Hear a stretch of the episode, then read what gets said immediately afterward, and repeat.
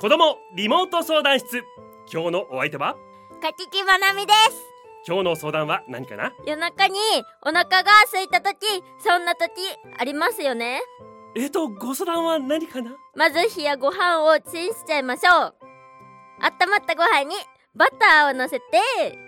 醤油をひとたらしあーちょちょちょちょっと待ってそしてポイント天かすです天かすをまぶしてネギなんかもあるといいですねあパルメザンチーズを一振りまた来週声で遊ぶプロキパレスチャンネル